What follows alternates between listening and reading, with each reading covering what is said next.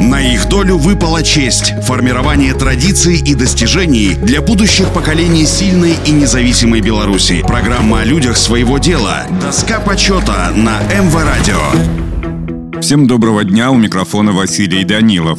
Федор Прокопович Комар родился в деревне Декшняны Радошковичской гмины Молодеченского повета. С малых лет Федор вкусил соленого крестьянского хлеба, рано начал выходить в поле и трудиться наравне со взрослыми. Рядовым колхозником Федор Прокопович вступил в сельскохозяйственную артель имени Мичурина, новообразованного совхоза Радошковичи. Комсомольцу Комару предложили работу на артельной пилораме дизелистом. Это ответственная должность, где он работал более десятка лет. Потребовал от него собранности и дисциплинированности, сформировала активную жизненную позицию. Затем в должности руководителя низового подразделения цеха растениеводства Федор Прокопович начал с детального изучения полей, анализа успехов и просчетов своего предшественника с планов на будущее, которые дали бы возможность поднять урожайную силу земли до той высоты, на какую она способна. Естественно, бригадирство для него начиналось трудно, не каждый механизатор соглашался поступать в его распоряжение. Боялись, что руководитель выполненную работу не примет. Не обошлось без помощи руководства и специалистов совхоза, которые первое время подсказывали, как правильно расставить людей, организовать работу на ферме, как вообще наладить организацию труда в бригаде, которая была преобразована в производственный участок. Личным примером начальник участка увлекал всех работников на сбор камней и вырубку кустарника. Если надо было, он сам становился за плуг, брал в руки косу, вел за собой. Активное проведение культуротехнических мероприятий, соблюдение всех агротехнических приемов позволило дикшнянскому коллективу собирать из года в год самые высокие урожаи овощей, картофеля, зерновых и кормовых культур. Местные поля превратились в своеобразную экспериментальную базу совхоза, где испытывались и размножались новые перспективные сорта, требующие прогрессивного агрофона. Указом Президиума Верховного Совета СССР 10 марта 1976